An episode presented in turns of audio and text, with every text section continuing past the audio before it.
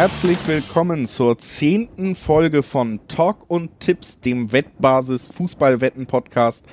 Mein Name ist Julius Eid und ich begrüße euch wie immer gemeinsam mit meinem treuen Kollegen, kann man glaube ich nach zehn Folgen sagen, Alex Trücker, der ist auch wieder da. Hallo Alex. Hi Julius, ja kleines Jubiläum von uns, zehnte Folge, schöne Sache. Ich freue mich wie immer auch im neuen Jahr dich begrüßen zu können. Wobei im neuen Jahr war schon die letzte Folge, weiß ich jetzt gar nicht mehr. Nee, die haben wir noch im alten aufgenommen. Ne? Es ist die erste Folge im neuen Jahr.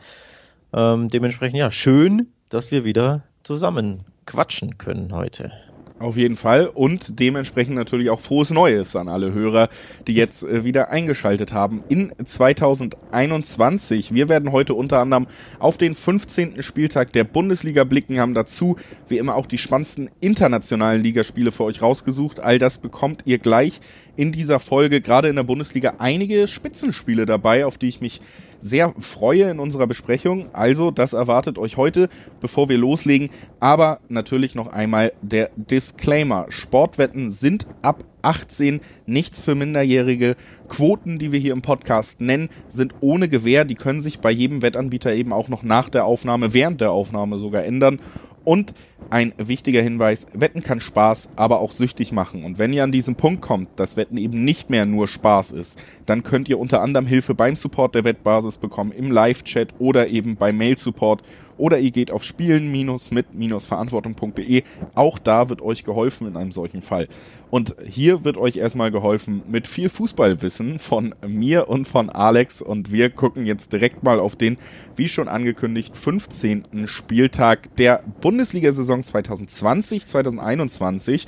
Ist ja immer noch etwas gewöhnungsbedürftig für mich dass wir auf die Spieltage gucken und sehen, gut, wir sind immer noch nicht in der Rückrunde, wir sind aber schon im neuen Jahr, also es ist alles noch so ein bisschen verschoben.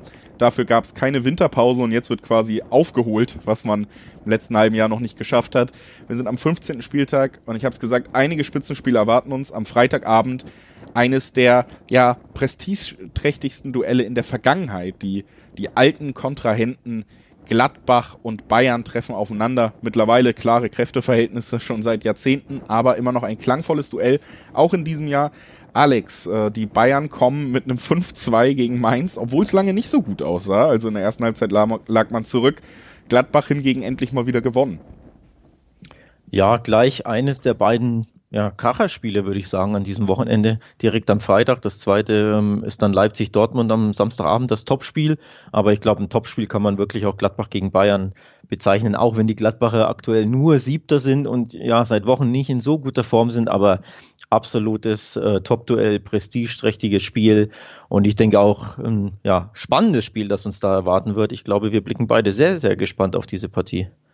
Ja, auf jeden Fall. Ich glaube, gerade die Bayern bringen da so eine Komponente rein auch. Natürlich sind sie Favoriten, ich denke auch äh, definitiv zu Recht, aber in dieser Saison bringen sie so, ein, so, eine Komponente mit, die im Gegensatz zu vielen anderen Saisons bedeutet, dass das Spiel spektakulär werden könnte. Denn Bayern erstens ja, fast erwartungsgemäß mit der besten Offensive der Liga und zwar mit einem großen Abstand, also 15 Tore mehr geschossen als die Leverkusener oder Union Berlin, die dann eben auf ja. Platz 2 stehen. 34 Tore schon nach 14 gespielten Spieltagen. Das ist schon eine sehr, sehr gute Zahl. 44.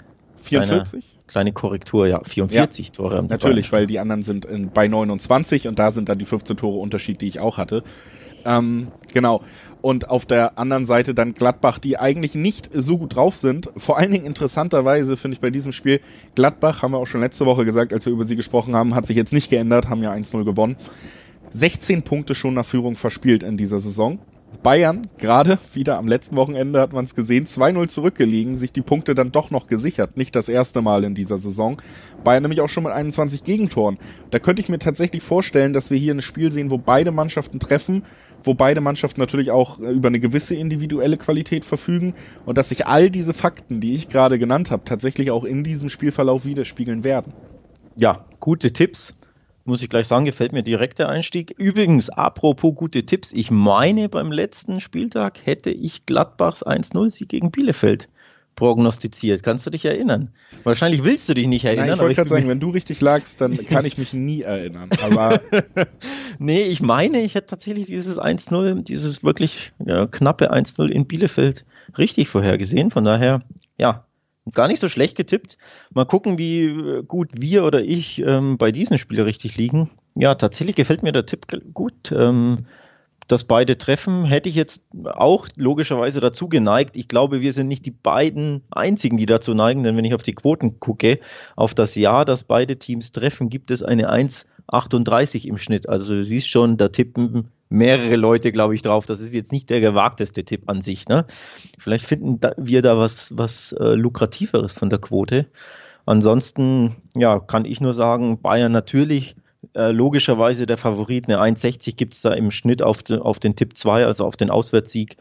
Ich denke, ich hätte es ein bisschen vielleicht höher erwartet, wobei andererseits, ja, die Gladbacher sind nicht so gut drauf seit Wochen, auch in Bielefeld, ja, gewonnen, ja, es war verdient, aber eben trotzdem nur ein, ein dünnes 1 zu 0.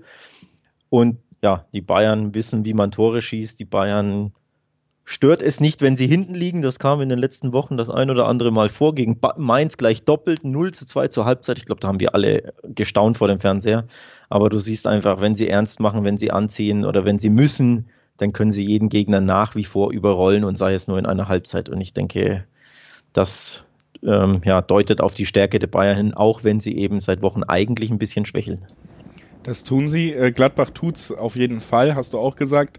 Auch da muss man aber erwähnen, dass äh, gerade die erste Halbzeit gegen Bielefeld enorm, enorm dominant war und dass das auch stimmt. das 1 zu 0 sehr, sehr schmeichelhaft für den Aufsteiger ist, gerade nach dieser Phase. Also da waren sehr gute Chancen dabei. Das aber stimmt. das ist vielleicht mhm. auch so ein bisschen der Unterschied. Ne? Tyram fehlt ja jetzt eh lange. Da gab es ja diese sehr unschöne Spuckaktion.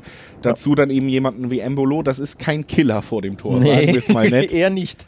Also das, das Spielsystem von Rose ist immer noch ein attraktives und funktioniert auch durchaus, aber dir fehlt da vielleicht auch im Moment so der, der Finisher, beziehungsweise dann jemand mit einem ganz krassen Lauf, am ehesten da vielleicht noch Lars Stindl, der steht aber meist eben nicht mehr als wirklicher Stürmer nominiert auf dem Feld. Deshalb ist das so ein bisschen, ich glaube, die, die Chancenverwertung bei Gladbach könnte am Ende auch ausschlaggebend sein in einem Duell gegen eine Mannschaft, die einfach immer wieder zeigt, dass sie am Ende die Siege über die Runde bringt. Deswegen auch Bayern für mich klar Favorit.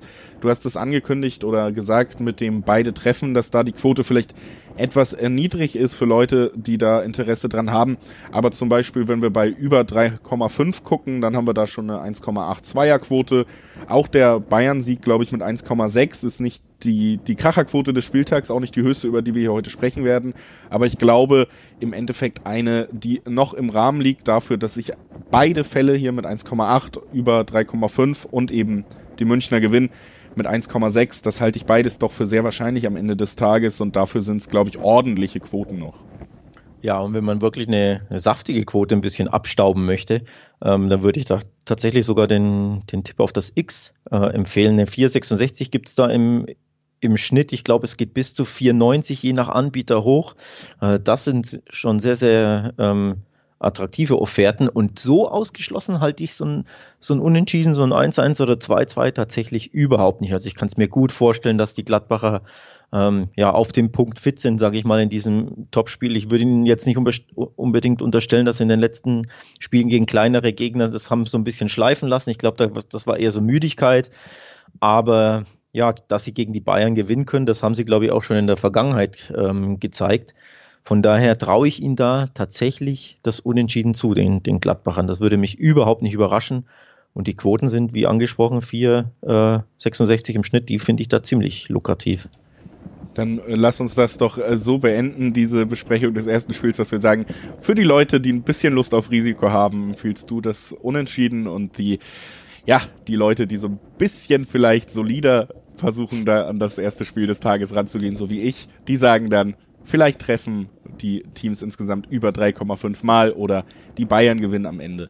Wir können eigentlich auch direkt weitergehen, weil es eine ganz schöne Überleitung immer noch ist mit den alten Konkurrenten, den Gladbachern, zum nächsten alten Konkurrenten der Münchner, nämlich Werder Bremen. Da gab es ja auch eine Zeit, Anfang, Mitte der 2000er, wo die ganz weit oben mitgespielt haben. Aber diese Zeit ist, äh, fühlt sich an, als wäre sie länger vorbei als die Hochzeit von Gladbach fast. Denn die, die letzten Jahre der Bremer waren sehr zäh. Jetzt müssen sie nach Leverkusen reisen. Gar nicht so weit weg von mir hier. In Köln sitze ich ja. Also auch noch am Rhein müssen sie ran. Und Leverkusen sehr lange ungeschlagen gewesen.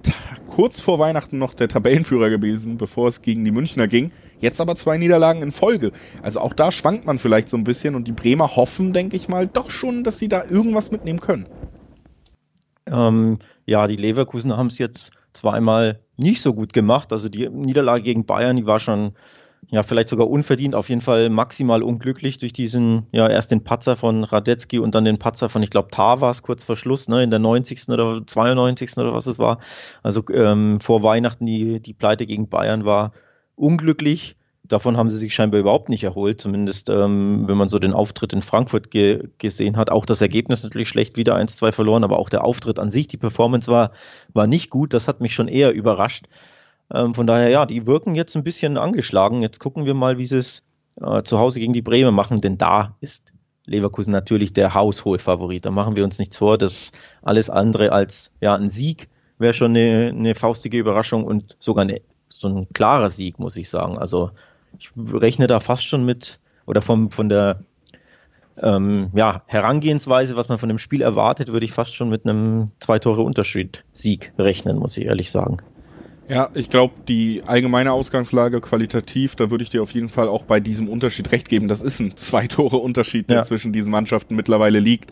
Bremen ja auch wirklich, nachdem man am Anfang der Saison dann Punkte gesammelt hat, was so ein bisschen verzerrt hat, das war ja zum Beispiel auch ganz, ich glaube, dritter, vierter Spieltag dann 1 zu 0 Sieg zu Hause gegen Bielefeld, der eigentlich unverdient war am Ende und mit sehr viel Glück und VAR in der Nachspielzeit nur über die Runden kam. Da hat man vielleicht noch nicht ganz gesehen, was da äh, los ist, aber jetzt in den letzten Spielen vier Niederlagen aus den letzten fünf Spielen gehabt. Also da sieht man, Bremen ist nicht so weit weg oder sogar auf demselben Niveau eben der letzten Saison und das ist ein besorgniserregendes. Außer ja. man hat das Glück, dass viele Mannschaften oder ein paar Mannschaften zumindest in der Liga eben noch schlechter unterwegs sind. Das hat Bremen gerade tabellarisch. Spielerisch ist es wirklich nicht erfreulich. Leverkusen ja, da hat man so ein bisschen drauf gewartet, oder ich zumindest, dass auch mal so eine Phase der Müdigkeit kommt, ne? Weil wir haben über viele Mannschaften mit europäischer Belastung geredet, alle haben müde gewirkt, nur Leverkusen hat in diesem Zeitpunkt halt gepunktet. Und jetzt dreht sich so ein bisschen auch ein paar Verletzte in der Offensive, nicht mehr so viel Auswahl und das macht sich schon bemerkbar mit diesen zwei Niederlagen am Stück. Für mich ist Leverkusen auch eine gute Mannschaft, aber dass sie ungeschlagen an der Tabellenspitze voranmarschieren bis zum Ende der Saison, das hätte ich auch ehrlich gesagt nicht erwartet. Ja, ich glaube, das hätte niemand erwartet. Es war schon klar, dass ähm, der Einbruch kommen muss, dass er jetzt mit zwei Niederlagen in Folge kommt. Das liest sie natürlich ein bisschen, bisschen krass und kommt vielleicht auch ein bisschen unerwartet, aber ich glaube, sie müssen, sie müssen und werden sich da recht schnell davon erholen. Beispielsweise jetzt gegen, gegen Bremen. Also kurzes Wort noch zu den Bremern. Die haben ähm, in den, bei ihren letzten Niederlagen immer mindestens zwei Gegentore kassiert. Von daher, ja, ist die Tendenz da schon recht klar. Leverkusen natürlich super angriffsstark. Ähm, die wissen, wie man Tore schießt grundsätzlich. Ähm, 29 Tore ist ja die zweitbeste Ausbeute der, der Liga. Ja, und die Bremer, das verteidigen können die nicht so gut. Und dementsprechend, ja, rechne ich da tatsächlich mit einem klaren Sieg, also mit, einem, mit einer ja, Reaktion auf die, auf die beiden Pleiten. Und ich denke, dass ähm, der Handicap-Tipp da ziemlich lukrativ ist, muss ich auch ehrlich sagen. Also nicht nur vom Bauchgefühl her finde ich ihn angemessen, sondern die Quoten sprechen auch dafür, dass man das wirklich anspielen sollte. Da gibt es eine 2,25 im Schnitt, wenn man aufs Handicap Leverkusen setzt. Das finde ich wirklich eine, eine Top-Quote und ja, die lohnt es sich, finde ich, anzuspielen. Vor allen Dingen muss man sagen, bei dem Handicap ist es ja jetzt auch so, dass wir über das Einser-Handicap reden. Heißt also, Leverkusen muss nur mit zwei Tor, äh, muss mit einem Torunterschied, äh, zwei Toren Unterschied führen. So, zwei. Ich hatte kleine Formulierungsprobleme gerade, um das richtig auf den Punkt zu bekommen. Aber das ist ja durchaus noch im Rahmen des Möglichen. Du hast ja sogar Handicap 2 eben angesprochen. Da wäre es sogar eine Viererquote. Aber da wäre ich auch bei dir, wenn man darauf guckt und sieht, okay, wir sind schon bei 2,25 beim Handicap 1, dann ist das, denke ich, in der Abwägung von Risiko und Outcome sehr äh, ja, naheliegend, sich das mal anzuschauen in Richtung dieses Duells zwischen Leverkusen eben, die auch die Heimmannschaft sind, kommt ja auch noch dazu, und Werder Bremen. Und ich würde sagen, damit können wir direkt auch zum nächsten Spiel weitergehen, über das wir sprechen wollen. Das geht nämlich um die andere Mannschaft, die ähnlich wie Leverkusen, nicht nur ähnlich, sondern identisch wie Leverkusen trifft. Die andere Mannschaft mit der zweitbesten Offensive der Liga. Ganz überraschend, Alex. Es ist Union Berlin und die empfangen eine Mannschaft, die auch lange gut unterwegs war in dieser Saison oder es immer noch ist, nämlich die Wolfsburger. Also das ist ein Duell auf Augenhöhe, würde ich fast sagen. Ja, auch tabellarisch natürlich auf Augenhöhe. Spielt der Fünfte gegen den Sechsten. Beide haben 24 Punkte, beide, beide haben sechs Siege und sechs Unentschieden aus 14 Spielen, nur zwei Niederlagen. Also ein absolutes Duell auf Augenhöhe. Der letzte äh, Gegner von Bremen übrigens beteiligt, äh, Union. Ich habe sie, glaube ich, wieder ein bisschen unterschätzt. Gefühlt mache ich das jede Woche in diesem Podcast. Also ich muss da ein bisschen, muss mich fast schon entschuldigen bei den Unionern, die hier vielleicht zuhören.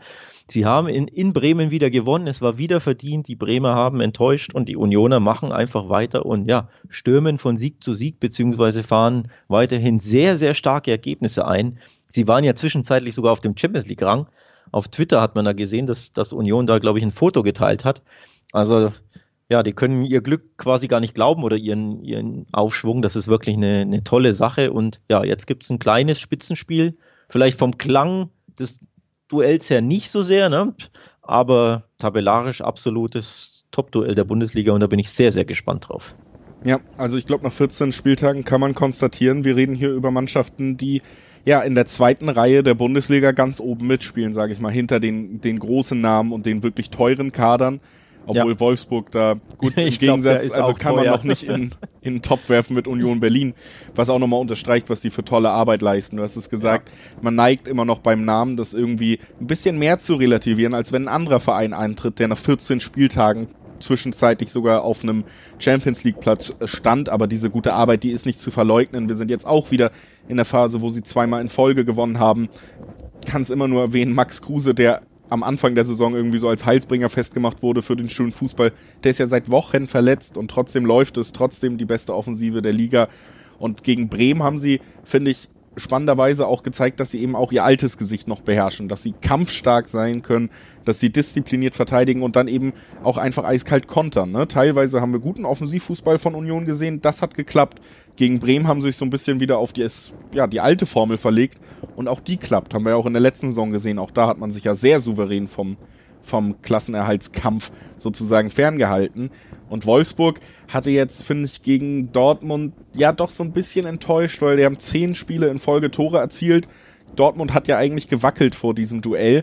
Und äh, bis auf die Anfangsphase, wo man direkt eine sehr gute Chance hat, hat man dann offensiv, finde ich, sehr wenig Ideen gezeigt gegen Dortmund. Da war, glaube ich, sogar mehr drin, was, ja. was das anging, aber da hat man irgendwie so ein bisschen dann doch auch wieder müde gewirkt, um dieses Wort, was wir, glaube ich, in dieser Saison nicht mehr loswerden, halt nochmal zu bringen. Ja, vor allem in der äh, Anfangsphase war wirklich sehr, sehr viel mehr drin für die Wolfsburger. Ich finde, die müssen da sogar mit 1-0 in, in, Führung gehen beim BVB, der wieder mal ja, recht träge und behäbig in, in ein Spiel gegangen ist. Ähm, dementsprechend, ja, hätte da Wolfsburg einfach die, die Führung erzielen können und dann wäre wirklich was drin gewesen ähm, beim BVB, der ja angenockt daherkam, der überhaupt nicht überzeugte, aber sich dann ein bisschen ja, Selbstvertrauen rausgeschossen hat. Also vor allem gilt das, denke ich, für Jaden Sancho, dem, dem sein Tor, ich glaube, das erste Saisontor überhaupt von ihm, ähm, richtig gut tun wird, da, dass er in der Schlussphase äh, erzielt hat. Also ich glaube, das wird, der Sieg tut dem BVB gut, das Tor äh, tut Sancho gut. Und ja, für die Wolfsburger tatsächlich eine vertane Chance, da ja am, am BVB sogar vorbeizuspringen. Dann wäre nämlich Wolfsburg jetzt Vierter.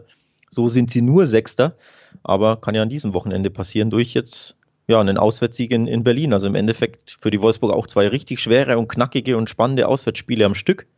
Das ist auch, auch spannend für, für die Wölfe da. Bisschen, ja, Wochen der Wahrheit fast schon. Auch wenn es natürlich noch, noch sehr früh in der Saison ist. Ne? Ja, ich äh, erwarte in diesem Duell ganz ehrlich am Ende trotzdem Lob für beide Mannschaften ein Vintage-Wolfsburg-Spiel, äh, was oh. übersetzt heißt ein Unentschieden. Ja. Kaum eine Mannschaft kann das in den letzten Jahren so gut, gerade unter Glasner nochmal, ist oft gesagt, wenn man über Wolfsburg spricht. Die Defensive von der Art, wie unangenehm es gegen diese Defensive der Wolfsburger zu spielen, Spieltag für Spieltag, gibt's, glaube ich, fast keine bessere Mannschaft, äh, seit Glasner da ist in der Bundesliga. Das haben sie wirklich geschafft, sich da wahnsinnig zu stabilisieren. Vorne hapert's dann manchmal, wenn Wout Weghorst eben doch nicht trifft. Und äh, ja. ich glaube, wir befinden uns wieder in so einem Zeitpunkt der Saison, wo Wolfsburg eben ein paar Punkte liegen lassen wird, weil sie am Ende die drei Punkte nicht über die Ziellinie bringen können. Ich glaube aber nicht, dass sie so überrumpelt werden von Union Berlin wie andere Teams in dieser Saison. Ich glaube, dafür sind sie zu diszipliniert, zu gesichert in ihrem Defensivverhalten. Da, ja. da sehe ich seit eineinhalb Jahren unter Glasner fast keinen Ausrutscher. Deswegen rechne ich mit einem nicht besonders torreichen Spiel und würde tatsächlich auch sagen, das hier ist vielleicht das Duell, wo ich sage, Das ist mein Unentschieden-Tipp an diesem Bundesligaspieltag mit 3,35. Auch nicht äh, von den Wettanbietern für das unrealistischste Unentschieden des Spieltags gehalten, aber trotzdem natürlich eine interessante Quote über das Dreifache an Outcome. Also das mein Tipp bei Union gegen Wolfsburg.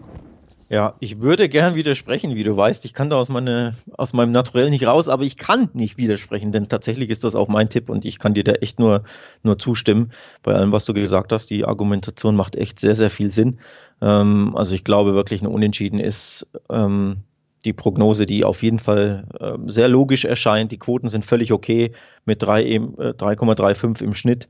Also das macht Sinn, aufs Unentschieden zu gehen. Beide Mannschaften gut drauf generell. Ähm, viel, viel Tore kann man, glaube ich, eher nicht erwarten. Also wirklich so ein, so ein, ich glaube, bei Tick, äh, Kicktipp gehe ich ganz standardmäßig auf, aufs 1 zu 1. Ich glaube, das ist das logischste Ergebnis bei diesem Spiel, ja.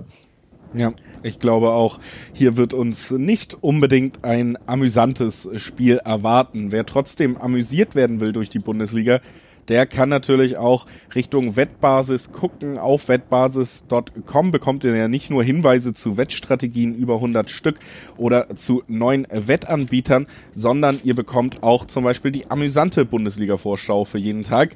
Wenn wir hier in unserer trockenen, sehr humorlosen Art über Fußball reden, Alex, da gibt es den sehr unterhaltsamen Text immer auf ich wettbasis.com. Ich mich angegriffen.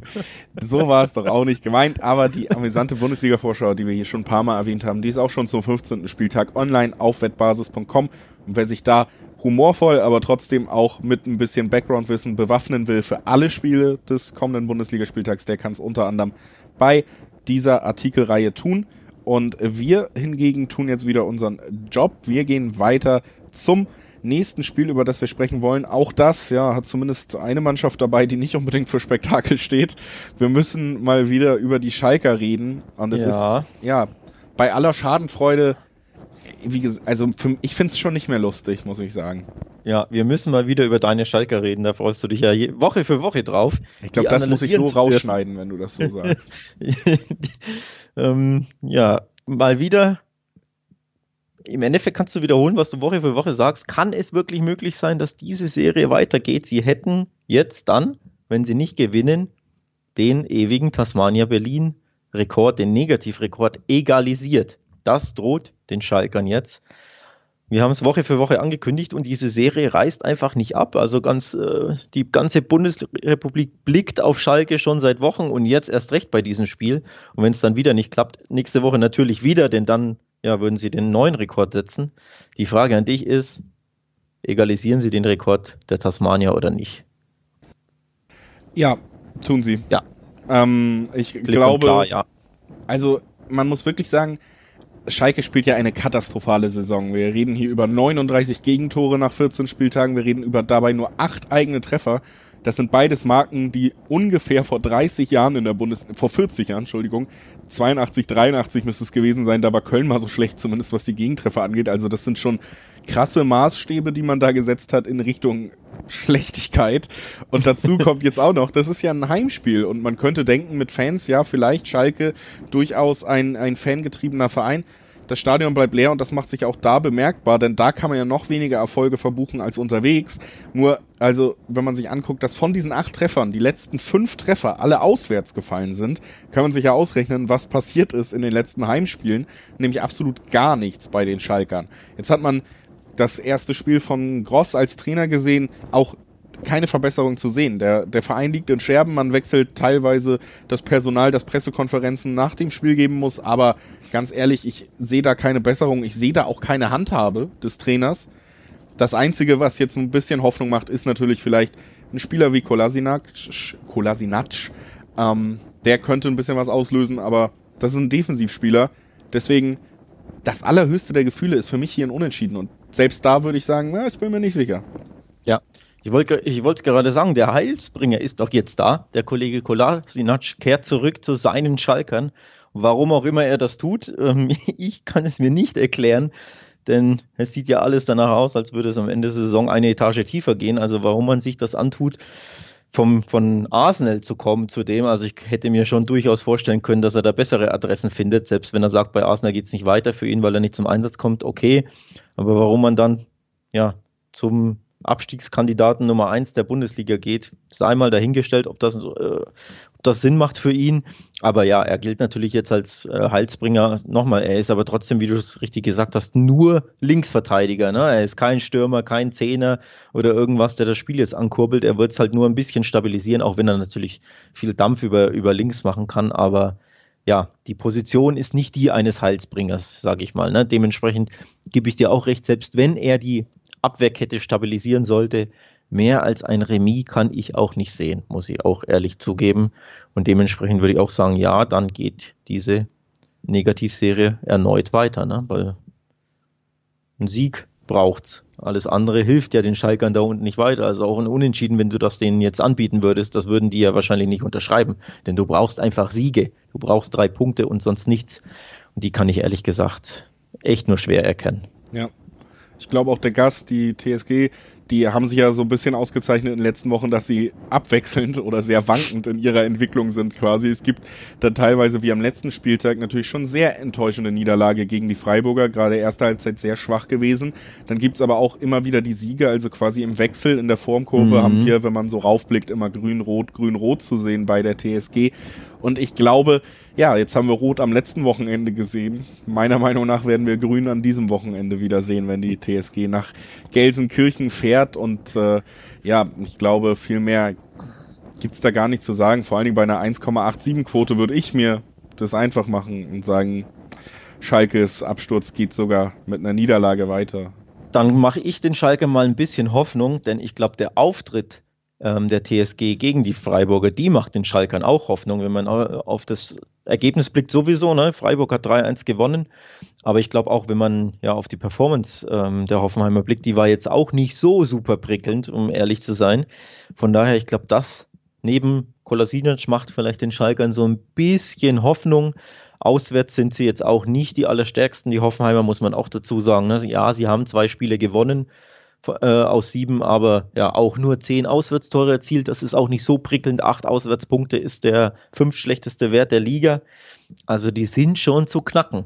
Aber ob just die Schalker das können, sei mal stark angezweifelt. Dementsprechend, ähm, ja, würde ich es mir auch recht einfach machen und da vielleicht auf die doppelte Chance X2 gehen. Dann hätte man dieses X mit abgesichert, ne? Ähm, oder man macht, wie du sagst, und tippt wirklich auf die Hoffenheimer. Aber ich könnte mir tatsächlich ein, ein Unentschieden sehr, sehr gut vorstellen. Daher ja, neige ich stark zum, zur doppelten Chance. Ja, aber man will, also das Problem einfach bei Schalke ist in dieser Saison, man sieht, wie sie spielen, man sieht all die Probleme aufgelistet und mit gutem Gewissen hier Tipps auf Schalke zu empfehlen, da wird noch einiges passieren müssen, glaube ich, bis wir das tun können einfach. Und das meine ich sogar wirklich ernst. Also nicht nur äh, Stichelei, sondern da, da steckt nun mal einfach auch viel Wahres drin. Wir gucken auf eine Mannschaft jetzt zusammen, weil wir die Schalker hinter uns lassen, die mehr Erfolgsgeschichte hat. Gerade in den letzten Spielen geht's wieder ein bisschen aufwärts für die Frankfurter und die haben auch gar nicht so eine weite Anreise, spielen auswärts und haben vor allen Dingen eben den Sieg gegen Bayer Leverkusen im Rücken. Über den haben wir ja mhm. schon ein mhm. bisschen gesprochen, als wir über die Leverkusener geredet haben heute. Das Spiel von den Leverkusenern haben wir ja schon äh, durchgesprochen. Jetzt sind die Frankfurter auf dem Weg nach Mainz und Mainz, ja, nach Schalke die schlechteste Mannschaft der Liga. Schalke ohne Sieg, Mainz mit einem Sieg in der Saison. Also so viele Welten trennen die da gar nicht vom absoluten Trauertal und auch tabellarisch steht man natürlich weit unten. Jetzt wieder mit neuem Trainer im Einsatz. Also Mainz äh, gut vorgelegt in der ersten Halbzeit in Bayern und dann haben sie doch nochmal gezeigt bekommen, dass da Klassenunterschiede vorhanden sind. Ich ja. habe aber auch schon da eine positive Entwicklung gesehen. Andererseits Frankfurt eben, wie gesagt, auch gerade in der guten Form. Ich finde, das ist ein Duell, was, ja, das ist spannend, auch wenn ich einen Favoriten habe.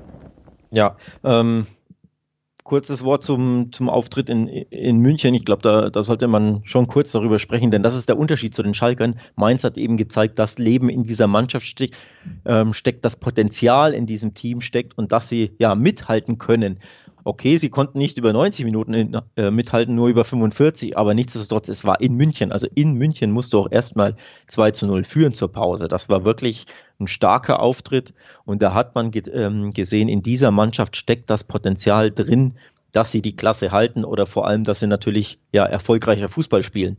Das macht, denke ich, den Mainz dann schon sehr, sehr viel Hoffnung, diese, diese ähm, Auftritte in Halbzeit 1 bei den Bayern. Und auch Hoffnung macht Ihnen jetzt natürlich der Trainerwechsel. Sie haben jetzt Bo Svensson, den Ex-Spieler, ähm, geholt, neu äh, vorgestellt als neuen Trainer. Ich denke, auch das ist ein Hoffnungsstimmer, so ein bisschen äh, ja, Mutmacher vor, vor dem Duell, das sich übrigens das möchte ich dich jetzt fragen. Darf ich das als Derby bezeichnen oder nicht? Du bist doch hier der amtliche Derby-Experte. Ich traue mich nicht. Ich frage dich lieber mal. Das äh, Spiel äh, gilt, äh, denke ich, schon als kleines Derby. Ja, na gut. Wird durchaus mal so rezipiert. Schön, schön. Also in diesem Derby, glaube ich, gibt es einige Hoffnungsmacher und Hoffnungsschimmer für die Mainzer, da was mitzunehmen. Ähm, mindestens ein Punkt, vielleicht sogar drei. Ähm, beides würde mich jetzt nicht komplett überraschen, muss ich ehrlich sagen, denn wie gesagt, Oft hat man einen Aufschwung, wenn man einen neuen Trainer holt. Die Leistung in München war, war stark über 45 Minuten. Also das ist schon sehr, sehr positiv aus meiner Sicht. Ja, ich finde, der Satz, den du gesagt hast, dass die Mannschaft eben nicht wirkt, als hätte sie aufgegeben, dass da Leben in der Mannschaft ist, das, das trifft es wirklich ganz gut bei Mainz und das sorgt auch dafür, dass man schon im Hinterkopf hat, dass es irgendwann dazu kommen muss, dass mal wieder Punkte eingefahren werden. Denn diese Mannschaft ist äh, ja sehr schlecht gestartet, hat auch sehr schlechte Spiele gezeigt, gar nicht zu leugnen. Aber ich finde auch von den Spielern her ist es eine Mannschaft, die sich zumindest im Abstiegskampf ja kämpferisch präsentieren kann und wird und die nicht einfach sang- und klanglos auf Platz 17, weil die Schalker noch weniger machen, untergehen wird. Ich rechne das schon damit, dass man immer mal wieder Punkte sehen wird. Jetzt der neue Trainer, der glaube ich durchaus eine Euphorie auch im Umfeld ausgelöst hat und das Spiel gegen München, wo man durchaus Positives mitnehmen kann. Und ich glaube, mit dem Mainzer Anspruch, der doch meist dann relativ realistisch ist, mit einem Heidel, der wieder da ist, wird man auch äh, diese Auftritte oder diesen Auftritt ordentlich einordnen. Deswegen erwarte ich da auch kein schlechtes Spiel. Gegenhalten muss man dann natürlich, dass Mainz es bis jetzt nur einmal geschafft hat, in dieser Saison überhaupt kein Tor zu kassieren. Also da gibt's eigentlich immer mindestens einen Gegentreffer, wenn die Mainzer auflaufen. Und die Offensive, das hängt dann so ein bisschen mit der Tagesform zusammen, ob da eben zumindest das Unentschieden drin war oder nicht, ob man selber eben diese Gegentreffer ausgleichen konnte. Ich glaube auch tatsächlich, auch weil Frankfurt die bekannte Diva ist. Es ist nicht nur ein Vorurteil, sondern äh, man kann Frankfurt eigentlich immer beobachten. Das ist ein klassisches Spiel in, aus Frankfurter Sicht, wo man Punkte liegen lässt, nachdem man gegen Bayer Leverkusen drei Punkte holt, holt man nicht drei Punkte gegen Mainz. Das ist wirklich, wäre wirklich die klassische Geschichte mit dem neuen Trainer. Also ich, ich glaube auch, Mainz kann da durchaus sich was ausrechnen. Ähm, übrigens, wenn Mainz gewinnt, wäre das der erste Heimsieg in dieser Saison. Ähm, die Mainzer konnten noch nicht zu Hause gewinnen. Das ist auch ziemlich überraschend. Also sehr, sehr schwach. Ähm, sieben Spiele, fünf Niederlagen, sechs zu 13 Tore. Also siehst schon, da, da hapert schon auch mächtig, vor allem zu Hause bei den Mainzern. Ähm, dementsprechend ja so, so sehr wir sie loben, ne? bisher müssen, also sie müssen es erst noch zeigen, dass sie das wirklich auch umsetzen können zu Hause, was auch was ähm, jetzt vielversprechend war in den, in den letzten Tagen, aber das musst du auch erstmal auf den Rasen jetzt bekommen. Und die Frankfurter sind aktuell auch gut drauf. Also es wird auch alles andere als leicht. Ne? Derby noch dazu, zwei Siege in Folge für, für die SGE, dazu gegen Leverkusen, ein absolutes Top-Team geschlagen. Also das wird sehr, sehr umkämpft, sehr, sehr eng. Und du weißt ja, ne, wenn Spiele umkämpft und eng sind, zumindest vorab auf dem Papier, dann neige ich stark dazu, ja, schön auf das Remis zu gehen, was auch sonst. Dementsprechend bei 3,95 im Schnitt teilweise Quoten bis zu 4,15, glaube ich, gibt es da sogar, neige ich schon stark auf den Tipp X. Ich äh, nehme dann einfach mal die sicherere Variante quasi. Da zwar das 1x, also da haben wir dann zwei oh. von drei Spielausgängen, dein Unentschieden, aber vielleicht sogar den Mainzer Sieg mit abgedeckt und haben da immer noch eine 1,89 Quote im Schnitt, äh, am höchsten gut. Punkt sogar fast eine 2,0 Quote. Also ein Tipp, der zwei von drei Spielausgängen ab ja, abschützt und äh, trotzdem noch eben äh, etwas äh, zu bieten hat, was die Quote angeht. Wir reden ja immer über Quoten hier, Alex, und dass die auch variieren und äh, wir reden meistens über Quoten im Schnitt tatsächlich. Aber natürlich hat jeder Wettanbieter da leichte, meist nur leichte Unterschiede. Und wenn ihr euch fragt, ja, welchen Wettanbieter nehme ich denn am liebsten, dann gibt's da natürlich auch auf der Wettbasis immer wieder Hilfestellung für euch, Tests von allen Wettanbietern und jetzt gerade zum Beispiel auch den Hinweis und den Test von zwei neuen Wettanbietern, nämlich Tipwin und Neobet plus sogar exklusive Boni-Angebote da im Artikel. Auch das findet ihr auf wettbasis.com. Kleiner Verweis, wenn ihr euch immer fragt, ja, diese Quoten im Schnitt und da gibt's in der Spitze die Quote da gibt's eben sehr viele Wettanbieter und wenn man da den Überblick behalten will, ist auch wettbasis.com wieder ein ja, sehr schönes Hilfsmittel dafür, würde ich auf jeden Fall sagen. Jetzt, Alex, kommen wir zum zweiten Spitzenspiel des Spieltags. Ja, nämlich endlich. Endlich zum nächsten Fußballspiel, wo man nicht sagt, ah, beide nicht so gut drauf, obwohl das vielleicht trotzdem zutrifft, würden wir jetzt besprechen müssen. Leipzig empfängt Dortmund und damit, würde ich sagen, im Gegensatz zu Gladbach und Bayern, sehr junge Rivalen, aber auch hitzige Rivalen. Ja, ich glaube, noch hitziger wäre es natürlich mit äh, Fans im Stadion. Das ist eines dieser Spiele, bei denen es sehr, sehr schade ist, dass keine zugelassen sind. Noch, äh, auch wenn es nur in Leipzig ist, wo es ja nicht so hitzig zugehen würde wie im Westfalenstadion, aber nichtsdestotrotz, es ist ein ja, Rivalenduell, sage ich mal, einfach weil die Dortmunder die Leipzig einfach überhaupt nicht ausstehen können. Von daher, ja, kann man da wirklich ein, ein, tolles Spiel, ein hitziges Spiel erwarten, ein umkämpftes Spiel, auch von den Emotionen her. Und natürlich geht's für beide um super viel. Die Leipziger sind Zweiter, die Dortmunder Vierter. Dementsprechend auch tabellarisch steht natürlich viel auf dem Spiel. Es ist ein klangvolles Duell. Es sind zwei, zwei der interessantesten Mannschaften Deutschlands. Also das ist ein echtes Topspiel. Schön auch, dass es am Samstagabend ist. Ne? Angemessen, würde ich mal sagen. Denn zuletzt haben ja, wenn ich mich richtig erinnere, auch die Schalker, warum auch immer, diesen Topspiel-Slot gehabt. Um Schalke gegen Hertha. Ja, das war nicht so topspielig. Ich glaube, diese Partie ist jetzt ein absolutes Topspiel. Da freue ich mich schon sehr drauf und ich freue mich jetzt auch auf deine Prognose, denn das ist schwer zu tippen, das Spiel. Ja, also ich glaube, erstmal herausstellen kann man auf jeden Fall, dass der Druck definitiv bei den Gästen aus Dortmund liegt, denn Leipzig spielt eine Saison, in der man in der man alle Erwartungen erfüllt, haben es ja. auch haben wir letzte Woche drüber gesprochen, deswegen will ich es jetzt nicht so wahnsinnig ausführen, sondern natürlich auch alle Hörer ermutigen, äh, schaltet gerne nächste Woche wieder ein. Dann, wir haben ja auch immer wieder Verweise natürlich auf die letzten Wochen, wenn wir Woche für Woche sprechen. Aber wir haben auch letzte Woche darüber geredet, dass die Leipziger die beste Defensive der Liga haben. Das ist immer noch so, haben ja auch kein weiteres Tor kassiert, neun Gegentreffer nur nach 14 Spieltagen.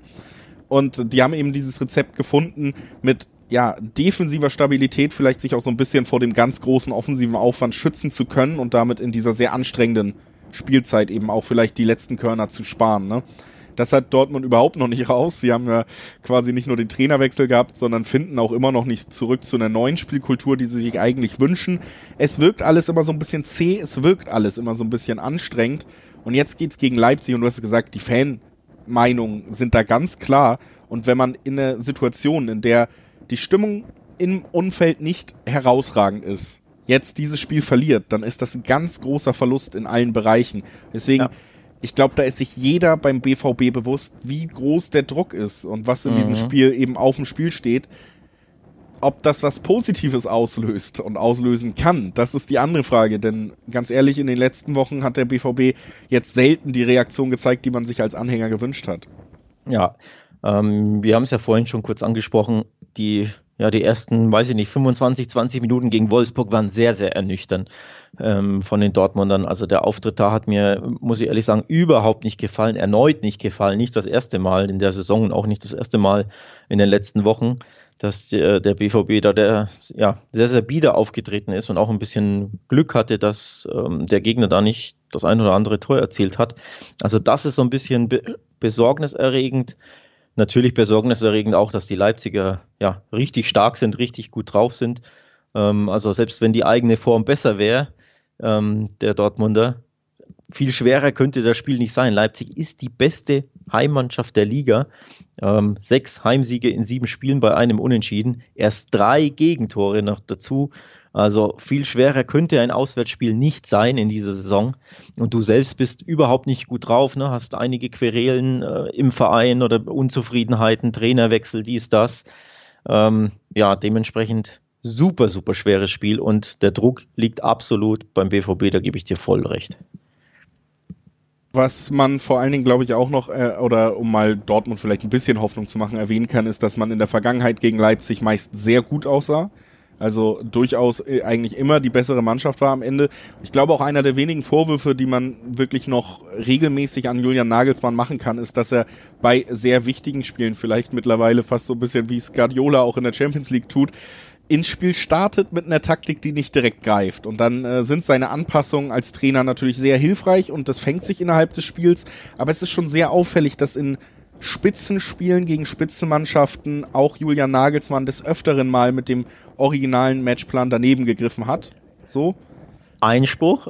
also ja, ich gebe dir grundsätzlich wahrscheinlich sogar recht, aber Einspruch, denn bei den Bayern hat es ja richtig gut geklappt am Anfang. Da haben sie ja äh, in Halbzeit 1, falls du dich erinnerst, beim 3 zu 3, ähm, ja, richtig gut ausgesehen und den Bayern da mächtig äh, Trouble ähm, zugefügt.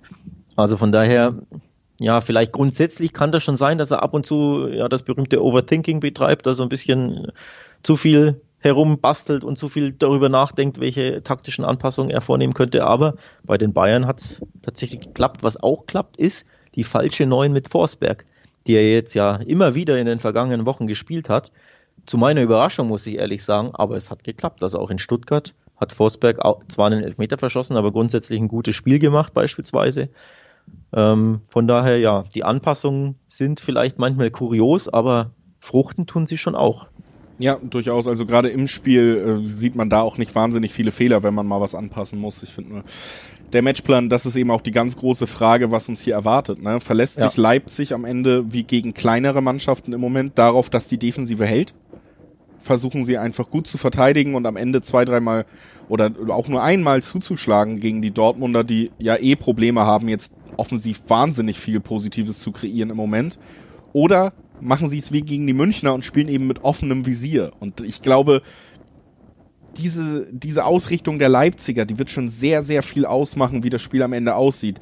Wenn sie sich aufs Verteidigen verlegen, dann ähm, sehe ich da durchaus die Chance, dass es gar nicht so spektakulär wird, wie man sich erhoffen würde, weil Dortmund eben genau, wie gesagt, in der Situation ist, dass sie jetzt nicht die Sterne vom Himmel spielen. Wenn eine Mannschaft gut verteidigt, und das tun die Leipziger, dann stehen sie da oft vor Problemen, die sie nicht lösen können im Moment. Ne? Wenn die Räume aber gegeben werden, dann kann ich mir schon gut vorstellen, dass die Dortmunder auch endlich sagen, ey, wir hatten so viele Spiele gegen Mannschaften, die einfach hinten drin standen. Wir haben uns so schwer getan. Jetzt ist der Raum da. Jetzt ist der ja. Tag da, wo ich mal wieder zeigen kann, was ich kann. Denn genau diese Spiele haben sie natürlich.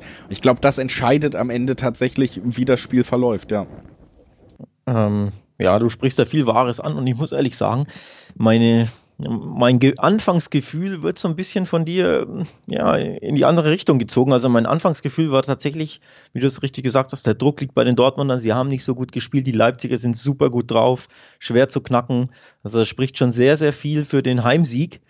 Aber wie du schon sagst, der BVB wird, glaube ich, alles in dieses Spiel reinwerfen, weil sie sich auch ähm, ja, um die Tragweite dieser Partie bewusst sind. Und dementsprechend könnte ich mir auch sehr, sehr gut ein Remis vorstellen.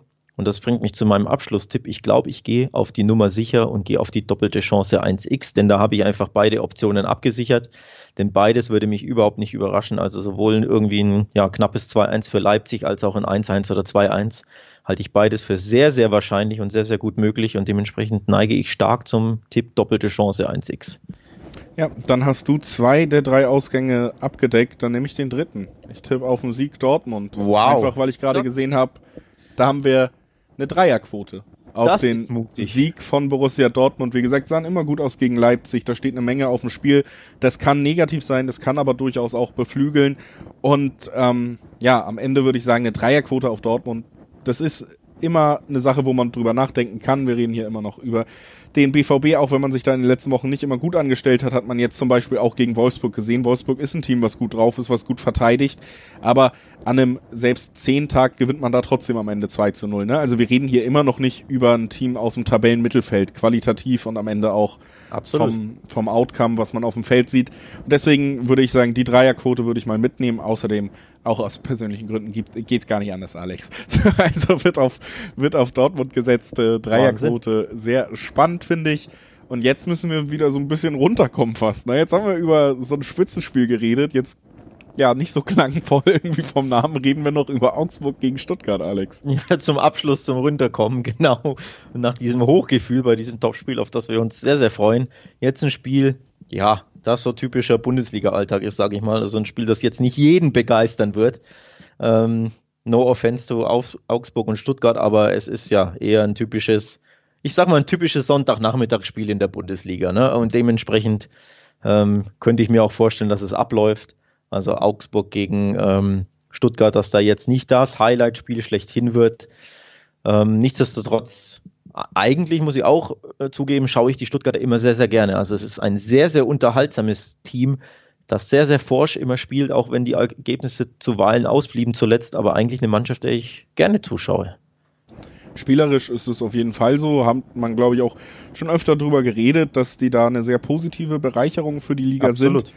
Ich glaube aber auch, man muss so ein bisschen konstatieren, jetzt drei Spiele ohne Sieg, davon die letzten mhm. zwei verloren. Heimsieg gab es ja noch gar nicht für die Stuttgarter auch, also auch das wieder eine spannende Statistik, auch wenn sie jetzt heute auswärts ran müssen, aber die eben zeigt, ja, sie spielen attraktiven Fußball, aber sie werden immer so im selben Atemzug wie zum Beispiel Union Berlin genannt. Und jetzt guckt ihr an, wo Union Berlin gerade steht, wo Stuttgart dann steht. Ich glaube, da sind die Unioner, auch wenn einem das namentlich immer schwerfällt und vielleicht der Fußball der Stuttgarter sogar attraktiver sind, einen Schritt weiter in ihrer Entwicklung als die Stuttgarter in ihrem ersten Bundesliga-Jahr nach Aufstieg wieder. Ne? Und dazu kommt eben bei den Stuttgartern einfach, muss man jetzt gegen Augsburg sagen, dass sie jetzt antreten mit wirklich großen internen Querelen im Rücken. Da gibt's ja einen riesigen Streit in der Führungsriege um den VfB Stuttgart. Hitzelsberger, der als Vorsitzender der, der AG antreten will, um auch Präsident des EV zu werden. Also da natürlich verständlicherweise, wenn man es nur so schon formuliert, auch Fanproteste und äh, viele Leute unglücklich mit der Situation. Also auf dem Platz sieht's schön aus. Hinter den Kulissen ist es richtig hässlich. Und ergebnistechnisch bleibt Stuttgart dann eben Tabellenplatz 11 und ein bisschen Mittelmaß, würde ich sagen. Und ich glaube, das könnte Augsburg richtig liegen, weil das sind so Spiele, wo die Augsburger ihre Punkte holen. Das ist keine Überraschungsmannschaft, die jetzt wahnsinnig auf die Favoriten schlägt, aber auch so am letzten Wochenende 1-0 gegen Köln, unspektakulär. Caligiuri ist ein ganz guter Bundesligaspieler, reicht. Nehmen wir mit die Punkte. Äh, solide, würde ich sagen, die Augsburger. Ja, es ist ein Mittelfeldduell, 10. gegen 11. Ne? Es ist ja biederer Sonntagnachmittag Fußball oder äh, das Duell an sich zumindest. Aber ich glaube, den Stuttgartern, du hast es angesprochen, die zu Hause noch nicht gewonnen haben, wird es vielleicht ganz gut tun, dass sie mal wieder auswärts spielen, denn da fühlen sie sich einfach wohler. Ähm, da können sie ja noch besser umschalten, da können sie ihren, ihren Umschalt-Speed-Fußball besser äh, umsetzen und dementsprechend widerspreche ich dir und sage, der VfB Stuttgart gewinnt in Augsburg. Das ist mein Tipp kurz und prägnant gehe ich da auf die 2, denn die Quoten, die finde ich attraktiv. Da gibt es eine 2,10 im Schnitt. Ähm, das finde ich ziemlich, ziemlich gut und das nehme ich tatsächlich gerne mit. Also ich glaube, dass der VfB Stuttgart jetzt wieder gewinnen wird und seinen Tabellennachbarn damit überflügelt. Also du äh, findest äh, oder siehst die Stuttgarter vorne. Ich äh, glaube tatsächlich, dass wir hier ein sehr ausgeglichenes Spiel sehen werden. Die Frage ist bei Augsburg sowieso immer, was macht Caligiuri? Ist ja nicht nur bester Torschütze als rechter mhm. Mittelfeldspieler mit vier Treffern, gleichzeitig auch noch der beste Vorlagengeber mit drei Treffern. Das ist so da die Schlüsselpersonalie. Ich könnte mir vorstellen, dass das ja von beiden Teams nicht so spektakulär wird, wie man es vielleicht auch Stuttgart zuschreibt, weil Augsburg eben schon auch verteidigen kann, ohne dass das Spiel richtig Fahrt aufnimmt und am Ende werden da wenig äh, Tore entscheiden, zumindest nicht wahnsinnig viele und da würde ich dann eben einfach mal ohne das Dreiweg mir jetzt anzuschauen, gucken, gut, was äh, ist bei Over Under, unseren anderen guten Freunden, nach dem Dreiweg hier im Podcast sozusagen los. Und da sieht man dann ja zum Beispiel, wir haben eben eine Quote für Over 3,5, die bei 2,72 liegt. Also, dass da eben viele Tore geschossen werden, halten die die Wettanbieter für fast ausgeschlossen. Würde ich mich auch anschließen und sagen, ja, auf der anderen Seite kriegt man zum Beispiel eine 1,45 Quote immer noch, wenn unter diesen vier Toren dann fallen. Die kann man, denke ich, gut mitnehmen. Und äh, das wäre dann mein kleiner Tipp zum Abschluss der Bundesligaspiele, die wir uns hier rausgesucht haben. Und das heißt, wir gehen in internationale Gewässer dazu kann man, glaube ich, auch direkt sagen, das erste Mal gehen wir nicht nach England, denn da wird nicht Liga gespielt an diesem Wochenende. Da ist äh, gerade die große Woche des FA Cups, also Pokalwettbewerbe jeden Tag. Unter anderem spielt der amtierende Meister Liverpool, die ja gerade auch in eine kleine Krise geschlittert sind, gegen Aston Villa. Und Aston Villa hat ja die riesige Niederlage besorgt. Ja, 7-2 gewonnen gegen Liverpool. Das ist eigentlich ein sehr spannendes Spiel. Wir haben uns dazu entschieden, weil es nicht Ligabetrieb ist, heute über Spanien und Italien zu reden. Aber wer da zum Beispiel auch noch mehr wissen will, der kann natürlich auch auf die Wettbasis gucken, wettbasis.com. Auch zu diesem Spiel gibt's da alle Infos, die ihr braucht. Und äh, sowieso, ja, fällt mir heute wieder im Podcast auf. Es ist Wahnsinn, was da alles geboten wird auf dieser Website, ja, Alex. Absolut. Ähm also Tipps zur Genüge, auch natürlich alle Spiele, auch der Bundesliga. Ähm, wir besprechen ja typischerweise nicht immer jedes Spiel der Bundesliga, dafür reicht die Zeit einfach nicht. Aber die Spiele, die wir nicht besprechen, könnt ihr natürlich auch auf der Wattbasis ähm, nachlesen, beziehungsweise euch darüber informieren, Tipps und Prognosen ab, abholen, spannende Quoten euch anschauen, etc. Also informiert euch da gerne dazu. Natürlich auch zum FA Cup, ähm, den wir jetzt auch nicht besprechen. Aber wir gehen ja mal wieder nach Spanien. Da gehen wir ja ganz gerne hin, warum auch immer. Ja, frage ich mich völlig, völlig überrascht bin ich da, dass wir immer nach Spanien gehen. Was könnte, was könnte der Grund dafür sein? Ich weiß es nicht. Auf jeden Fall gibt es da natürlich ähm, ja auch ein super spannendes Spiel. Nämlich wir blicken zu Sevilla gegen Real Sociedad. Das ist für uns das Topspiel des Spieltags in La Liga, denn es trifft der vierte auf den sechsten. Ich denke, das Eieiei, ist schon amigo. Ja, um Gottes Willen. ähm, ich denke, das ist ziemlich knackig, das Spiel, deswegen haben wir uns ähm, dafür entschieden. Und ja, knackig und schwer zu tippen, das waren so ein bisschen die, die Keywords bei Leipzig gegen Dortmund. Und ich denke, das trifft tatsächlich auch auf Sevilla gegen Real Sociedad dazu. Also das ist ein Spiel, auf das ich mich persönlich tatsächlich freue. Ja, es ist auf jeden Fall vor allen Dingen auch spannend, weil beide Teams jetzt nicht wahnsinnig herausragend unterwegs sind. Also das Sevilla stimmt vor allen Dingen spielerisch würde ich sagen, und Sociedad haben wir ja schon auch öfter drüber geredet in den letzten Wochen über dieses Team, dass die auch, was die Ergebnisse angeht, eigentlich sehr schlecht unterwegs sind, vor allen Dingen aufgrund des guten Starts und eben noch mehr spielen, als die meisten anderen Mannschaften da oben mitmischt. Ne? Ja. Und ähm, das sind vielleicht nicht die attraktivsten Spiele, wenn man sie 90 Minuten angucken will. Ich finde aber für äh, darüber zu spekulieren und zum Wetten und so sind so enge Spiele natürlich äh, gerade die spannenden. Ne? Und da in diese Kategorie fällt es für mich auf jeden Fall auch, weil wie gesagt, Sevilla sind zwar ungeschlagen seit fünf Spielen, aber eben finde ich nicht äh, so wahnsinnig berauschend unterwegs. Und Sociedad, ja, wir haben immer drüber geredet, seit acht Spielen oder seit neun Spielen sieglos. Jetzt haben sie mal wieder gewonnen, aber das ist natürlich immer noch keine herausragende Formkurve, die wir da sehen. Ne? Und ich glaube, deswegen treffen wir auf zwei Mannschaften, die die ja am Limit aufeinandertreffen müssen, um hier jeweils den Sieg für sich zu sichern. Und die große Frage ist, Alex, wer wird da am Limit sein? Ja, ähm, da sprichst du viel Wahres an. Also es ist ein knackiges Spiel aufgrund der Tabelle, aber von der ja, von den Auftritten der beiden Teams oder die, die Formkurven an sich, die sind nicht die berauschendsten, muss man auch ähm, ehrlich zugeben. Du hast es ja angesprochen. Also Real Sociedad hat nur ein Spiel der letzten acht gewonnen. Das ist alles andere als prickelnd. Vier Unentschieden. Sie tun sich unfassbar schwer, aktuell Tore zu schießen. Am Anfang haben sie sehr, sehr viele Tore geschossen in La Liga. Da immer mal wieder zwei, drei, teilweise vier Tore erzielt. Ja, aktuell klappt das überhaupt nicht mehr. In den letzten neun Spielen haben sie nie mehr als ein Tor erzielt. Ähm, ich glaube, ja, Hauptgrund dafür ist die Verletzung von David Silva, der da auf der 10 normalerweise die Fäden zieht, der vor der Saison von Man City kam. Der ist aktuell verletzt. Ähm, mit Muskelproblemen fällt er aus. Der geht der Mannschaft aus San Sebastian richtig ab. Ich glaube, das ist so ein Grund. Dann natürlich die Überspieltheit, die ähm, ja, die Basken müssen natürlich auch seit Wochen, wenn nicht Monaten im Drei-Tages-Rhythmus ran. Das macht sich auch bemerkbar. Also die haben schon mächtig Probleme. Und ja, Sevilla tut sich nicht sonderlich leichter, denn auch die haben Probleme, Tore zu schießen. Ähm, in 12 von 15 Spielen haben sie übrigens ähm, under 2,5 oder das under 2,5 gerissen quasi. Also äh, auch eine Mannschaft, die sehr, sehr minimalistisch unterwegs ist, die sich auch sehr, sehr schwer tut, Tore aktuell zu erzielen. Von daher, ja, spannendes Spiel, ja, aber irgendwie ein 3-3 oder so muss man, sollte man nicht unbedingt erwarten, sage ich mal ich glaube, das ist einfach die, der große Tipp dieses Spiels, ne, der es eben auch fürs Tippen so interessant macht, dass hier tatsächlich zwei Mannschaften aufeinandertreffen, die nicht für viele Tore stehen. Und mit Sevilla, du hast es gesagt, 12 von 15 Spielen unter 2,5. Das äh, sorgt bei diesem Spiel dann eben auch dafür, dass man für unter 2,5 eine 1,64 Quote bekommt. Und das ist natürlich enorm naheliegend einfach in diesem Duell, ne? weil beide Mannschaften ja, ja. alle Grundlagen mitbringen, die einen zu so einem Tipp führen, würde ich behaupten. Deshalb ja, ein, äh, ein Tipp, der einfach so nahe liegt, dass ich ihn hier mal in den Ring werfen werde. Anders geht's, glaube ich, nicht bei dem, bei der Logisch, Ausgangslage. Ja.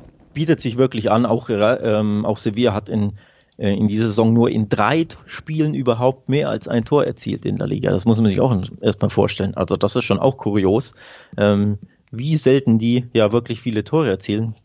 Ähm, was heißt viele, ne? Nicht mal zwei Tore schaffen sie wirklich halbwegs regelmäßig. Also das ist schon kurios. Deswegen dein Tipp liegt absolut nahe. Und der Tipp, der jetzt von mir kommt, liegt auch absolut nahe und dich würde überhaupt nicht überraschen. Ich gehe natürlich aufs X. Ja, was auch sonst bei so einem Spiel. Ich möchte auch nicht deinen Tipp wiederholen, muss ich auch dazu äh, sagen. Ne? Ich habe ja einfach da gerne ein bisschen andere Tipps als du.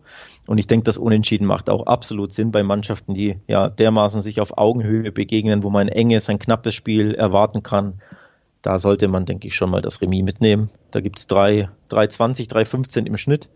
Ähm, Also die Quoten sprechen ja auch schon dafür, dass auch die Wettanbieter eher mit einem Unentschieden rechnen. Ne? Ja, da sprechen die Quoten auf jeden Fall für.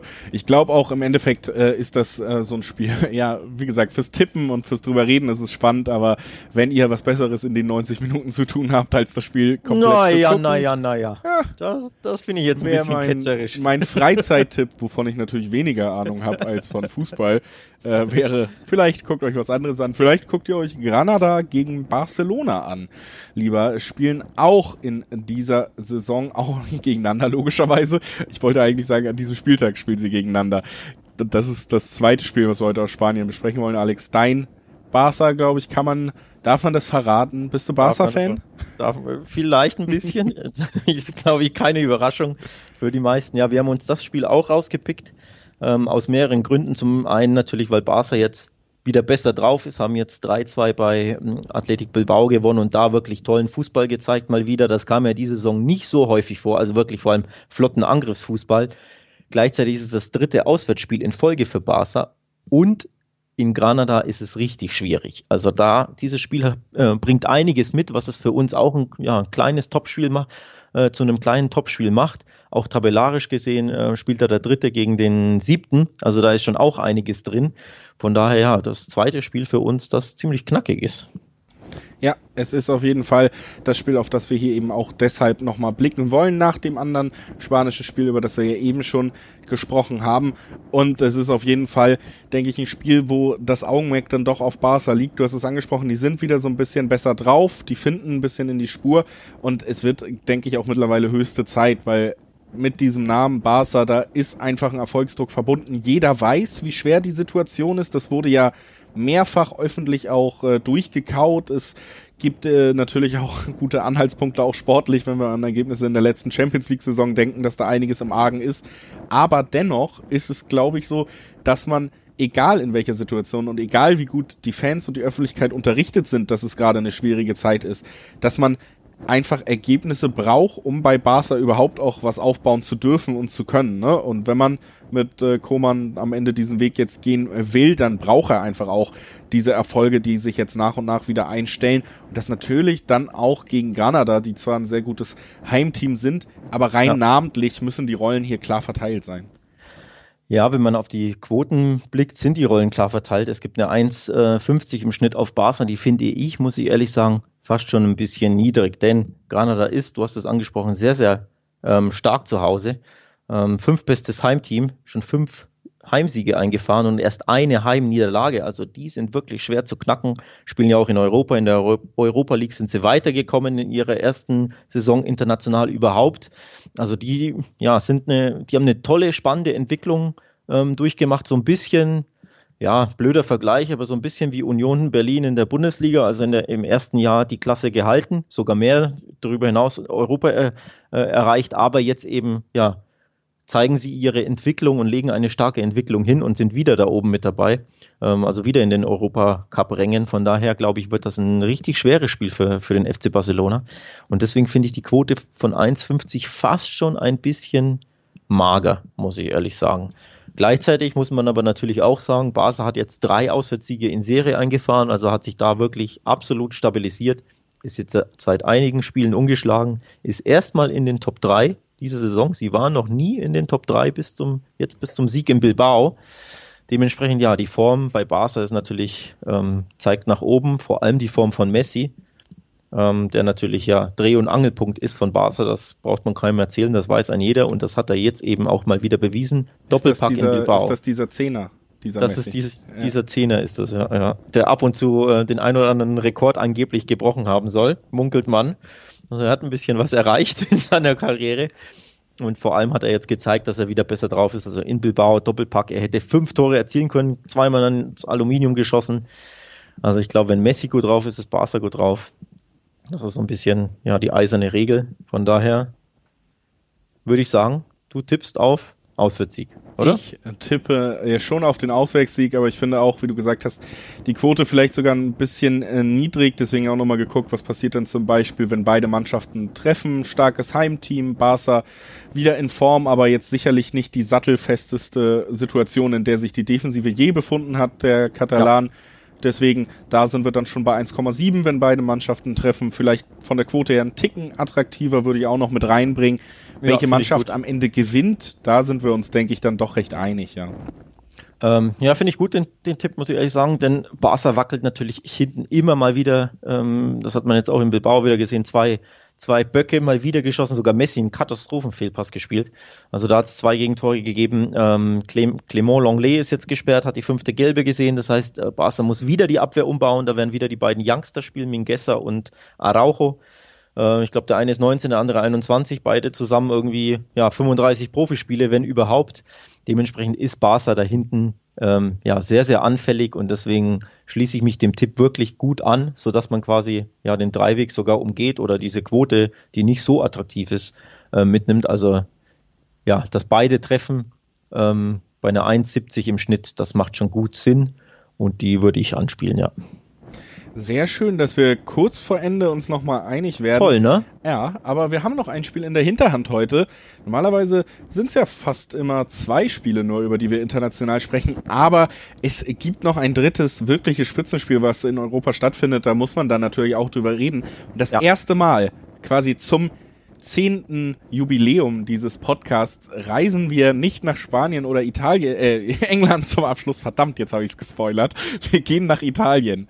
La Bella Italia. Es gibt ein Spitzenspiel, über das man sprechen muss die äh, Roma, die für mich überraschend drauf ist, nach ein paar Jahren, wo sie nicht unbedingt ganz weit oben mitgespielt haben, treffen auf Contes Inter Mailand, äh, denen ja immer wieder eine große Zukunft, eine große Gegenwart jetzt vorausgesagt wird unter einem Trainer, von dem ich vielleicht äh, nicht so viel halte wie andere Fußballbeobachter. Aber werden wir alles gleich durchdiskutieren, denn wir sprechen jetzt drüber. Die Roma gegen Inter, Alex. Äh, ja, Spitzenspiel in Italien absolutes Spitzenspiel. Zweiter gegen Dritter. Es hätte sogar easy Erster gegen Dritter sein können, aber Inter hat eine Riesenchance äh, liegen gelassen, unter der Woche auf Rang 1 zu, äh, zu springen, denn sie haben 1 zu 2 bei Sampdoria Genua verloren unter der Woche am Mittwoch, erst ihre zweite Saisonniederlage äh, kassiert. Hätten sie dieses Spiel gewonnen oder unentschieden bestritten, wären sie jetzt Erster, denn äh, Lokalrivale, Stadtrivale Milan hat gleichzeitig gegen Juve verloren. Also Inter hat da die Riesenchance erneut liegen gelassen, muss man fast schon sagen, auf Rang 1 zu, zu springen. Denn du sprichst es an, man erwartet und da konnte ja schon immer, dass sie jetzt endlich mal den ja, finalen Schritt, sag ich mal, zur Meisterschaft gehen. Sie sind wieder oben dabei, aber ja, sie lassen auch immer wieder große Chancen liegen. Ähm, jetzt kommt quasi die nächste große Chance, denn ja, es ist ein absolutes Topspiel. Ne? Bei, bei Rom, dem äh, Drittplatzierten anzutreten. Übrigens der besten Heimmannschaft der Serie A. Also das wird ein absolut knackiges, schweres Spiel für Inter. Da bin ich echt auch drauf gespannt. Spannend darüber hinaus. Auch äh, Rom habe ich gerade jetzt gestern, äh, glaube ich, die Statistik gesehen, gab es so eine ganz schöne, äh, ganz schöne Grafik dazu, dass äh, die Roma die meisten qualitativen Chancen aller europäischen Top-Ligen herausspielt im Verhältnis. Also die Roma auch offensiv einfach mit einem sehr ansehnlichen Konzept unterwegs. Inter hatte ja durchaus auch in dieser Saison schon wieder seine wirklichen Schattenseiten. Du hast es angesprochen, ja. natürlich erst zwei Saisonniederlagen jetzt in der Liga, aber gegen Sampdoria ja, sollte man eher gewinnen als, du hast es gesagt, Stadtrivale Milan an der Tabellenspitze gegen Juve. Da darf man schon mal Punkte liegen lassen in Italien. Gegen Sampdoria, wenn man mitspielen will, sollte es nicht passieren. Und wenn man ein großes Team sein will, sollte man es vielleicht auch über die Champions League Gruppenphase hinaus äh, schaffen. Oh, ja. Also ja.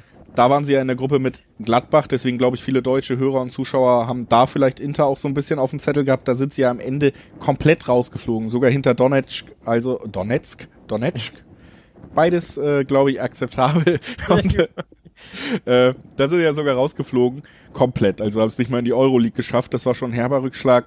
Und konnte, ja, ich weiß nicht, ähm, ihm wird da immer so eine Magie nachgesagt, die ich selten wirklich gesehen habe bei ihm jetzt unter Inter. Es gibt stabile Phasen, in denen man gewinnt. Man hat auch einen guten Kader, auch das ist richtig. Aber ich habe noch keine Phase gesehen, in der ich das Gefühl habe, diese Mannschaft wurde auf einen auf ein Level gehoben, wo wir wirklich darüber reden, dass sie im Juventus Turin zum Beispiel einfach auch gefährlich werden können. Und jetzt äh, die Roma, das ist so die Mannschaft der Stunde eher, ne? Also ja. die haben einfach sind super in die Saison gestartet, viel besser als jeder erwartet hätte und äh, bestes Heimteam. Deswegen tendieren meine Tipps da fast äh, Richtung Heimteam wieder. Ja, die Roma 30 in Folge eingefahren, fünf der letzten sechs Spiele gewonnen, also die sind richtig, richtig super drauf. Gleichzeitig aber Inter, ich habe das Gefühl, du unterschätzt mir Inter ein bisschen, denn die sind auch das zweitbeste Auswärtsteam, also schon fünf Auswärtssiege eingefahren. Ähm, wie gesagt, eigentlich acht Spiele am Stück gewonnen bis jetzt zur Pleite bei Sampdoria, also auch die waren oder sind eigentlich wirklich super gut drauf. Deswegen, das ist ein absolutes Topspiel. Schwer, schwer zu prognostizieren. Deswegen, ich finde, du unterschätzt mir Inter da ein bisschen. Die Quoten übrigens sehen sogar Inter als leichten Favorit. Da gibt es eine 2-4 im Schnitt auf, ähm, auf den Auswärtssieg, eine 2-9 im Schnitt auf den Heimsieg Rom. Gleichzeitig diese 2-9 natürlich super attraktiv, denn wir haben es jetzt schon zweimal thematisiert. Die Roma hat bestes Heimteam zu Hause noch ungeschlagen. Sechs Spiele gewonnen, zwei unentschieden, keine Heimpleite. Also da dann mit einer auf Tabellenplatz 3 noch dazu und da dann mit einer 3, nee, 2,90 im Schnitt ähm, ja, bedacht zu werden bei den, bei den Heimquoten, finde ich auch kurios, muss ich ehrlich sagen. Also die Quote an sich lohnt sich absolut, sie anzuspielen. Ähm, die finde ich super attraktiv, auch wenn mein Bauchgefühl bei sowas ist, ich tendiere eher zum X. Ähm, aber ja, die Quote ist, ist super attraktiv aus 1x. Dementsprechend, ja, was macht man da in dem Fall natürlich? Man neigt auf die doppelte Chance. Ne? 1x vielleicht mitnehmen, dann deckt man beides ab. Wenn man sich quasi nicht so wirklich traut, riskant zu tippen, aber ja, Vor allem 1x auf die beste Heimmannschaft der Liga, ne? Also genau. beide Spielausgänge, wo man nicht verliert, äh, von der besten Heimmannschaft ja, in einem ja. Heimspiel abgedeckt.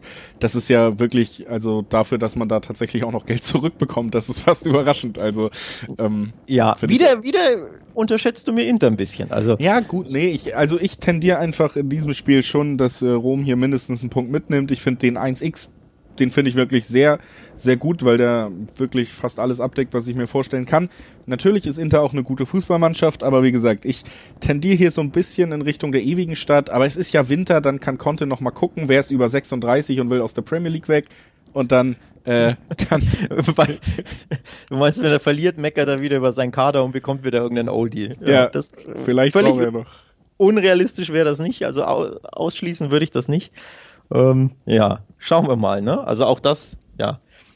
Erstmal die Premiere, dass wir nach Italien schauen und ich muss ehrlich sagen, auf dieses Spiel freue ich mich privat auch sehr. Da, da werde ich äh, gespannt drauf blicken, auf dieses Spiel. Ist tatsächlich auch ein Duell, was ich in Rom schon mal gesehen habe live. Uh, äh, cool. Rom gegen Inter da war ich äh, schon in, in Rom im Stadion und es war auch da ein tolles Duell und ich glaube auch äh, dieses Wochenende, auch wenn ich nicht im Stadion sein werde und kein anderer, ähm, werden wir trotzdem Spaß mit dem haben, was es auf dem Feld zu sehen gibt und äh, Spaß haben ist auch das Stichwort, um das Ganze jetzt hier mal zu beenden für heute, Alex. Wir haben die Stunde schon lange wieder voll, in der wir uns hier über Tipps am Wochenende unterhalten wollen. Wir haben zehn Spiele besprochen, Tipps abgegeben und Spaß haben ist das Stichwort, weil wir natürlich hoffen, dass jeder Hörer Spaß hatte an dieser zehnten Jubiläumsfolge von Talk und Tipps, dem Wettbasis Fußballwetten Podcast.